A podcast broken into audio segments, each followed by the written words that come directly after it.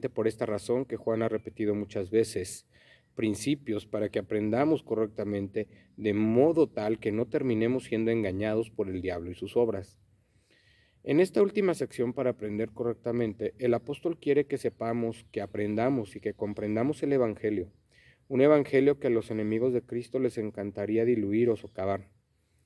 Tengamos en cuenta que Juan estaba escribiendo a la iglesia. Esos primeros cristianos, como nosotros hoy, tuvieron que enfrentar todo tipo de ataques del enemigo, quien usó diferentes hombres y mujeres para hablar en contra de la obra de Dios.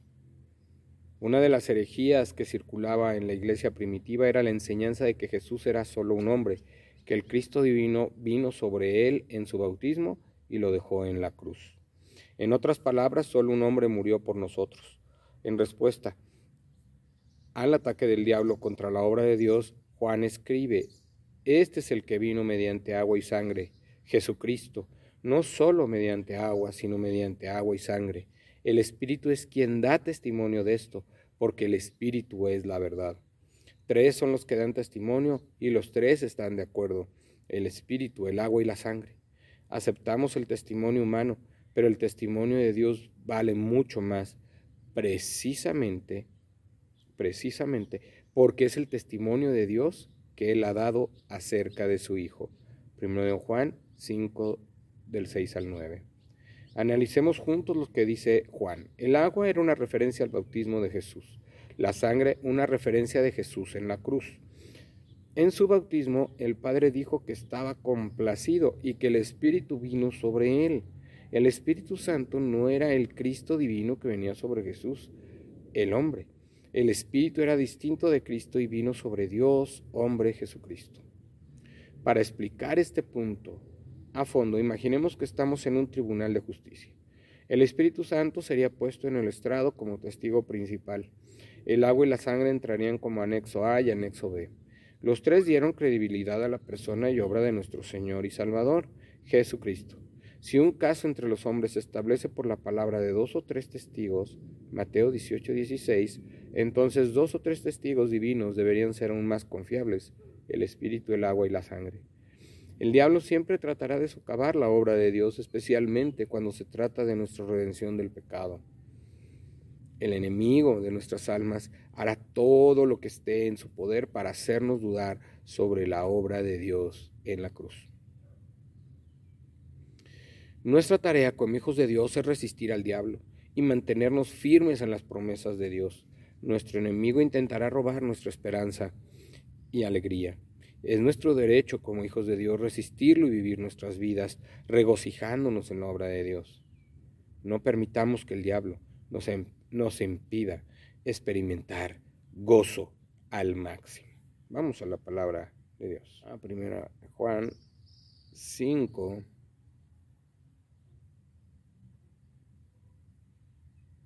del 6 al 9. ¿Qué dice? Este es Jesucristo que vino mediante agua y sangre, no mediante agua solamente, sino mediante agua y sangre. Y el Espíritu es el que da testimonio, porque el Espíritu es la verdad, porque tres son los que dan testimonio en el cielo, el Padre, el Verbo y el Espíritu Santo. Y estos tres son uno. Y tres son los que dan testimonio en la tierra, el Espíritu, el agua y la sangre. Y estos tres concuerdan si recibimos el testimonio de los hombres, mayor es el testimonio de Dios, porque este es el testimonio con que Dios ha testificado acerca de su Hijo. En esta parte la palabra de Dios nos está diciendo, ¿verdad? Que Jesucristo es verdadero, que Jesucristo no fue solamente un hombre, no fue solamente un maestro, no fue solamente un profeta. Jesucristo es nuestro Señor y Salvador, es Dios hecho hombre, el Verbo encarnado para que un día viniera, ¿verdad? Para que cuando bajó del cielo, vino a esta tierra, creció como un ser humano, tuvo las tentaciones de un ser humano, fue, fue bautizado, fue tentado, pero no pecó. Y ahí empezó su obra redentora. Primero, dándonos un mensaje de que Él era el Mesías, dando un mensaje de que se había acercado el reino de Dios y que debíamos arrepentirnos, dándonos el mensaje de que debemos buscar las cosas del cielo y no de la tierra, que debemos siempre buscarlo a Él, creer en Él, porque Él es el Hijo de Dios, el que da vida eterna. Y no solamente cuando fue bautizado Jesús, se presentó eh, el Espíritu Santo, ¿verdad? Y Dios para confirmar que Él era, eh, eh, que Él era el Mesías, ¿verdad? En ese momento dijo, este es mi Hijo amado en quien pongo todas mis complacencias. Cuando se transfiguró Jesús en frente de sus tres discípulos, Pedro, Juan y Jacobo, también volvió a aparecer la voz de Dios diciendo, este es mi Hijo amado en quien tengo mis complacencias. Y aumentó una frase Dios, a Él oír, a Él escuchar, a Él obedecer. Él nos está diciendo, nos está confirmando el mismo Dios. Y ese es el testimonio más grande, la confirmación de Dios que envió a su Hijo para que tú y yo pudiéramos ser salvos y pudiéramos tener vida eterna. Por eso es importante que nosotros conozcamos a Jesús por medio de su palabra, por medio de la Biblia y poder tener ese encuentro con Él a partir de nuestro arrepentimiento y a partir de nuestra entrega y recibirlo en nuestro corazón. 1 Pedro 5, 8 y 9 dice, Sed sobrios y velad, porque vuestro adversario el diablo, como león rugiente, anda alrededor, anda alrededor buscando a quien devorar al cual resistid firmes en la fe, sabiendo que los mismos padecimientos se van cumpliendo en vuestros hermanos en todo el mundo. ¿Verdad? Aquí nos está pidiendo que nosotros debemos ser cautelosos, que nosotros debemos buscar ser sobrios. ¿Qué ser sobrio? Hacer lo justo, hacer lo bueno, agradar a Dios, no andar buscando hacer locuras, hacer tonterías, no enaltecernos, eh, ser más humildes, no tener soberbia y orgullo, sino que nosotros debemos buscar en todo tiempo, todo tiempo debemos buscar ser sobrios, ser moderados, buscar lo bueno, ¿verdad? ser llenos del Espíritu Santo. Y dice, y velad, es decir, observen su vida, no se descuiden, oren, velen, manténganse despiertos, manténganse alertas, porque el enemigo el adversario, el diablo, anda como león rugiente buscando a quien devorar. Entonces, ¿quién es, nuestro, quién es el enemigo de, de, los cristianos? Pues es el diablo. Porque el diablo no quiere que nosotros seamos salvos, nosotros quiere que fallemos en la obra, nosotros no, no, él no quiere que nosotros vayamos y prediquemos el Evangelio y hablemos a otros para que otros puedan ser salvos. Él lo que quiere es que nosotros fracasemos en lo que nos ha mandado el ser el Señor y pone pereza y pone desencanto y pone envidia, eh, a lo mejor enojo, ira, va buscando las maneras. Entonces tenemos que estar muy alertas porque esos son los ataques que el demonio nos da, ¿verdad? En la cabeza, esos dardos de fuego, nosotros debemos tener el escudo de la fe para evitar todos esos dardos y bien puesto el yelmo de la salvación, sabiendo quiénes somos y que somos salvos y que ahora pertenecemos a Cristo y no pertenecemos ya al mundo, ni a sus acechanzas, ni pertenecemos al pecado, ni pertenecemos ni somos del enemigo, ni esclavos, somos libres en Jesús.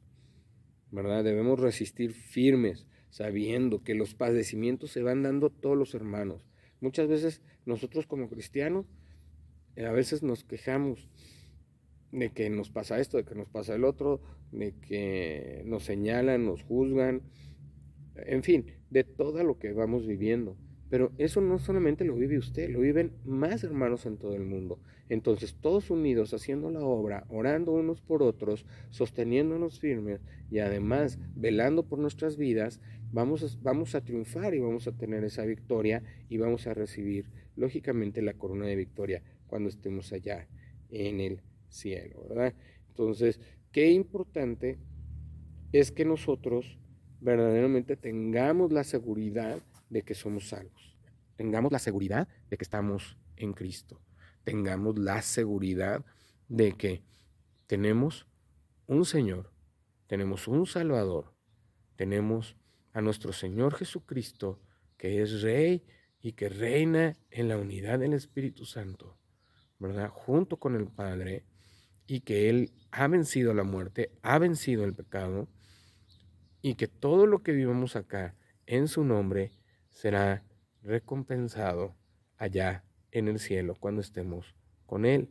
Por eso es importante que nosotros estemos firmes sabiendo que somos salvos y manifestando las obras maravillosas que el Señor ha preparado y preparó para nosotros. Vamos a orar. Señor Dios Padre Santo, Padre Eterno, que estás en el cielo, en la tierra y en todo lugar. Yo te doy gracias en esta mañana que podemos estar aquí unidos juntos, que podemos estar aquí, Señor, para retomar este estudio. Gracias por este estudio porque nos das la seguridad de que somos salvos de que somos tus hijos, que tú nos proteges, nos amas, ayúdanos a mantenernos firmes por medio de tu palabra, de tu Espíritu Santo, envíalo, Señor, para que no dudemos nunca más de nuestra salvación ni de nuestra relación contigo, que podamos tener la seguridad de que tú nos has tomado en tu mano y que no seremos arrebatados nunca más.